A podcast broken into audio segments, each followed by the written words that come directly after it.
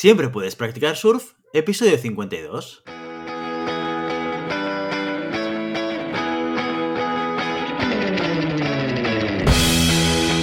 Bienvenido y bienvenida a Siempre puedes practicar surf, el podcast semanal sobre recursos humanos. Nos podrás encontrar en iVoox, Spotify y iTunes y en nuestra página web globalhumancon.com, donde también encontrarás más contenido en nuestro blog e información sobre nuestros servicios.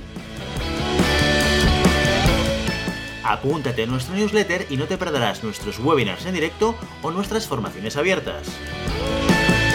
Este podcast está pensado para profesionales de recursos humanos, gerentes o jefes de equipo, y podrás encontrar técnicas, consejos, ideas, conceptos y noticias sobre la gestión de personas, eso sí, con un enfoque práctico y aplicable. Yo soy Guillermo Cornet, presentador de este programa, y hoy en Siempre Puedes Practicar Surf os voy a hablar de un libro muy interesante que debería formar parte de la biblioteca de cualquier persona a la que le interese y le apasione todo lo que tenga que ver con la gestión de personas, el liderazgo o el management. Hoy voy a hablaros de la sorprendente verdad sobre lo que nos motiva, de Daniel Pink. Bien, empecemos por el principio. ¿Quién es Daniel Pink? Daniel Pink es un autor norteamericano nacido a mediados de los 60 y autor de seis libros, cuatro de los cuales fueron bestsellers en el New York Times, y que también destaca por haber sido jefe de discursos del vicepresidente Al Gore durante la presidencia de Bill Clinton entre 1993 y 2001. Como él mismo se autodescribe, es un apasionado de dos cosas, la motivación y la persuasión. Y lo hace con un enfoque de rigor científico. Es decir, no basa sus comentarios u opiniones tan solo en su propia experiencia o en la intuición que podríamos tener todos sobre cómo funcionan las cosas, sino que bucea en diferentes estudios de investigación, los conecta entre ellos y los explica de tal manera que hacen que parezcan fáciles y sencillos. De entre los libros de Daniel Pink, hoy os he querido traer el titulado La sorprendente verdad sobre lo que nos motiva, Drive en su versión original en inglés. Este libro, editado por primera vez en el 2010, desarrolla una idea que gira alrededor de aquellos elementos que nos empujan a comportarnos de la manera en la que lo hacemos. Pero no desde la idea del cómo nos comportamos o cómo reaccionamos. Si somos más emocionales o somos más racionales de nuestro entorno, o si somos más extrovertidos o introvertidos. Si fuésemos un coche, no nos estaríamos preguntando cómo suena el motor o a cuántas revoluciones va o cuánto tardaremos en llegar a los 100 km por hora, sino cuál es la gasolina que hace que todo funcione, que se encienda el motor y que el coche se ponga en marcha. Nos movemos porque buscamos disfrutar de cosas de manera inmediata, como cuando comemos chocolate, ¿no? Porque es dulce y nos gusta su sabor. Nos movemos quizás porque nos castigan si no hacemos lo que nos piden, como cuando les decimos a nuestros hijos o hijas que se duchen y si no, no van a poder ver dibujos, ¿verdad? Nos movemos porque nos dan un premio cuando actuamos de una manera determinada, como cuando en la empresa nos dan un bonus económico por conseguir algunos objetivos concretos. O nos movemos quizás porque queremos cambiar el mundo, como cuando colaboramos con una ONG de manera desinteresada para ayudar a otros. Sea como sea, hay un mensaje explícito en todo el discurso de Daniel Pink. Y dice lo siguiente. Hay un desajuste entre lo que la ciencia sabe y lo que los negocios hacen. En el mundo de las empresas, en el mundo de los negocios y por tanto en el lado de la práctica, seguimos funcionando y planteando las cosas en base a lo que sabíamos de los seres humanos hace 50 años. De entrada es un mensaje muy potente, que llama la atención. ¿Qué nos habremos perdido? ¿Qué descubriremos con este libro? ¿Será útil? Y por supuesto, la, la pregunta del millón. ¿En base a qué datos o informaciones defenderá Daniel Pink su idea? En primer lugar, Daniel Pink nos explica la evolución del conocimiento y la práctica sobre la motivación. Usando la metáfora de una versión de un programa, identifica tres momentos importantes en el desarrollo de la motivación humana, a los que llama motivación 1.0, motivación 2.0 y motivación 3.0. La motivación 1.0 es aquella que hemos tenido siempre, la que nos ha permitido llegar como especie a donde estamos, que sigue ayudándonos y que es la motivación eh, que busca la supervivencia fundamentalmente. La que nos aleja del peligro, la que se activa cuando algún elemento básico y esencial nos falta, pues el aire, la comida, el agua, es este instinto tan útil, pero seguramente a la vez de menor importancia a día de hoy. Como especie es evidente que hemos evolucionado y que ahora, en una parte importante del mundo, ya hemos podido garantizar el acceso a alimentos, la seguridad física o el descanso.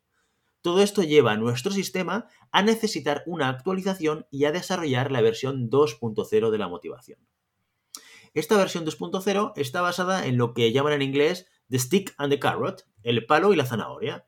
En esta versión, lo que buscamos como seres humanos es conseguir el premio y evitar el castigo. Esta versión se implantó de manera muy clara durante la primera y la segunda revolución industrial, muy representada por Henry Ford y por el ingeniero Taylor en Estados Unidos, por la manera de gestionar a las personas en sus fábricas. La idea es sencilla, recompensar los comportamientos que queremos con gratificaciones económicas y castigar con sanciones aquellas conductas no deseables, la impuntualidad, el error en la cadena de producción, la bajada del rendimiento.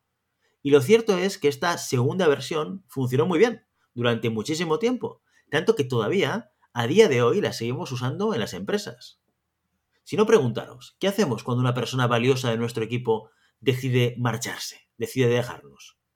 Muchas veces lanzamos una contraoferta económica. Queremos retener según la versión 2.0 de la motivación, la misma que utilizaban Ford y Taylor entre finales de 1700 y principios de 1800. Bueno, esto suena como muy, muy alejado en el tiempo, ¿no? Quizás un poquito desactualizado.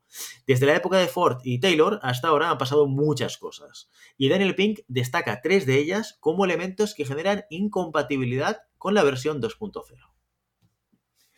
En primer lugar, ha cambiado el cómo organizamos lo que hacemos. Muchas empresas han empezado a desarrollar como objetivo no solamente la generación eh, de beneficio económico para los accionistas, sino que van un poquito más allá. Buscan ser útiles, buscan un bien superior, buscan ser responsables socialmente. En segundo lugar, ha cambiado el cómo pensamos en lo que hacemos. Una vez que la gratificación económica ha cumplido la función de asegurar que podemos permitirnos la seguridad y la estabilidad vital, muchas veces deja de ser un elemento que forme parte de nuestro proceso de decisión, ¿no? Sino, ¿cuántos profesionales conocéis que hayan dejado su trabajo por eh, estar insatisfechos? ¿O cuánta gente decide dedicarse a algo en lo que realmente gana menos dinero?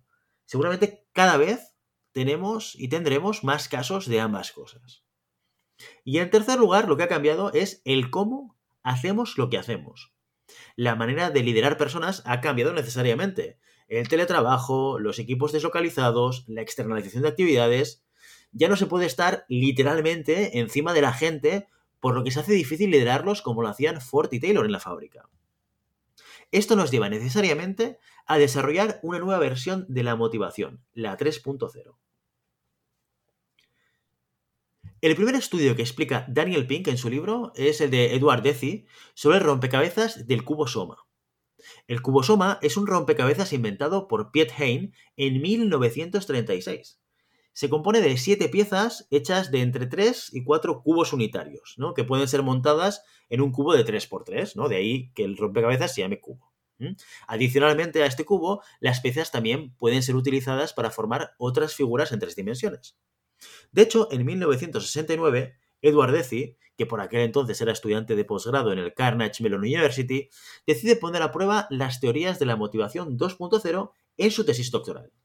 Para su experimento, Deci dividió a sus participantes en dos grupos, el experimental, el grupo A, y el de control, el grupo B.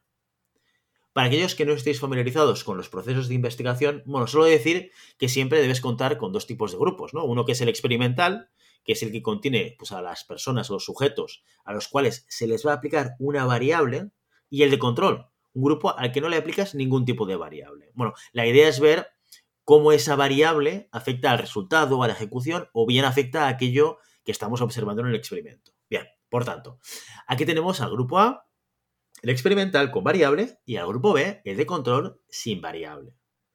Estos dos grupos participaban en tres sesiones de una hora en días consecutivos. En la primera sesión se les pedía reproducir una serie de figuras con las piezas del cubo Soma.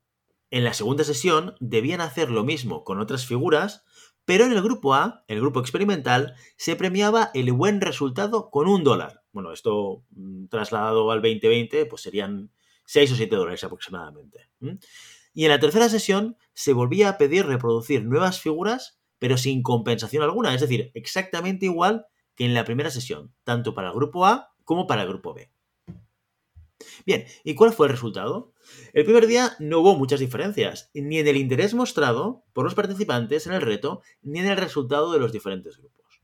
El segundo día, el grupo premiado por el resultado, el grupo A, el experimental, demostró más tiempo de dedicación que el otro grupo. Bueno, hasta aquí, pues todo normal, ¿no? Dame un premio y me esforzaré más. Todo, todo muy de sentido común o quizás todo muy 2.0.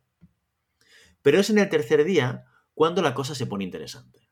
Mientras el grupo B, el de control, mantenía o incluso incrementaba un poco su nivel de interés y resultados, el grupo A, el experimental, tanto en interés como en resultados, caían en picado. Las recompensas tuvieron un efecto negativo en el rendimiento. El experimento de Eduardezi no es el único que Daniel Pink comparte en el libro, y todo se ha dicho, el libro no es un alegato en contra de la recompensa económica, de resultados, como algunos sostienen. Es más una visión de que existen elementos adicionales y quizás más poderosos que los motivos externos para esforzarse y conseguir resultados. Siempre y cuando parte del problema del dinero esté fuera de la mesa, para entendernos. Y bien, ¿qué es la motivación 3.0? En el libro se desarrollan tres conceptos que se mueven alrededor del eje de la nueva motivación.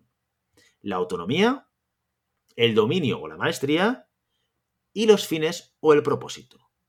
La autonomía, dice Daniel Pink, no deja de ser nuestro estado por defecto, ser autónomos, decidir por nosotros mismos, poder ser dueños de aquello que nos afecta. Y esto en cuatro dimensiones concretas y diferentes. En primer lugar, poder decidir sobre mi trabajo, qué es lo que yo hago. Segundo lugar, poder decidir sobre el tiempo, cuándo hago las cosas que debo hacer. Tercer lugar, poder decidir sobre el equipo, poder decidir sobre con quién quiero estar trabajando cada una de mis actividades.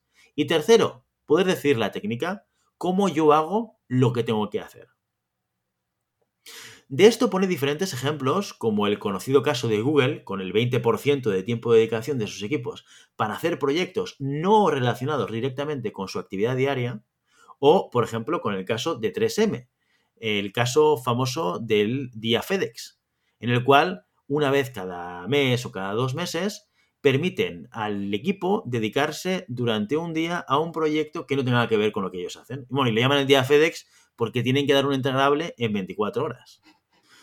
Bien, resultados conocidos, muy reconocibles, ¿no? De estas iniciativas tanto de Google como de 3M son cosas como, por ejemplo, el Gmail, ¿no? Toda la herramienta de correo electrónico que tiene Google en estos momentos fue producto de ese famoso 20%. O, por ejemplo, el producto estrella, uno de los productos estrella de, de 3M, como es el post-it, que ahora todo el mundo lo utiliza. Pues el post-it fue fruto de un día FedEx. El segundo concepto de esta motivación 3.0 es el dominio. Y el dominio implica poder mejorar aquello que realmente importa. Es la búsqueda de la maestría y de un concepto que desarrolla el libro, que es el estado de fluidez o el, o el flow en inglés, que implica ese momento en el que casi llegas a tocar la perfección en lo que haces pero sin llegar a tocarla. La define como algo asíntota, que quiere decir que es imposible de alcanzar, lo que claramente lo convierte en algo frustrante y seductor al mismo tiempo. Y en tercer lugar, la tercera pata de esta motivación 3.0 son los fines o el propósito. Como dice el libro, los seres humanos, por naturaleza, buscamos la finalidad, una causa más grande y más duradera que nosotros mismos. Este elemento lo refleja muy claramente la historia del albañil. Es aquella historia en la cual nos acercamos a un albañil y le preguntamos, ¿qué es lo que usted está haciendo? Y él nos responde, yo estoy construyendo un muro. Cinco metros más adelante, a otro albañil le preguntamos exactamente de lo mismo. ¿Qué es lo que usted está haciendo? Y él nos responde, estoy construyendo una catedral. ¿No? Ese propósito, esa razón de orden superior que nos conecta con lo que hacemos, forma parte y equilibra todos los elementos de la motivación 3.0. En este libro encontrarás muchas más cosas, como una interesantísima caja de herramientas para convertir en realidad el manejo de la motivación 3.0. Sin duda os animo a leerlo. Es un libro del que se extrae muchísima información de valor y que hay que leer con mucha atención. Y ya sabes, no puedes detener las olas, pero siempre puedes practicar surf. Y hasta aquí nuestro episodio de hoy. Como siempre queremos invitaros a que os pongáis en contacto con nosotros, nos deis vuestra opinión y nos sugiráis si tenéis algún tema o tenéis alguna pregunta concreta. Lo podéis hacer a través de la página de contacto en globalhumancon.com barra contáctanos o en las redes sociales. Estamos en Facebook, en Instagram, en Twitter o en LinkedIn. Y si el contenido de este podcast te gusta, no te olvides suscribirte, darnos 5 estrellas en iTunes y me gusta tanto en iVoox como en Spotify. Igualmente recuerda que puedes encontrar más contenidos, noticias y recursos en nuestra web globalhumancon.com. Muchas gracias por todo, por tu tiempo, por tu atención y por tu interés en estos temas sobre gestión de personas. Nos escuchamos la semana que viene. Hasta entonces, ¡feliz semana!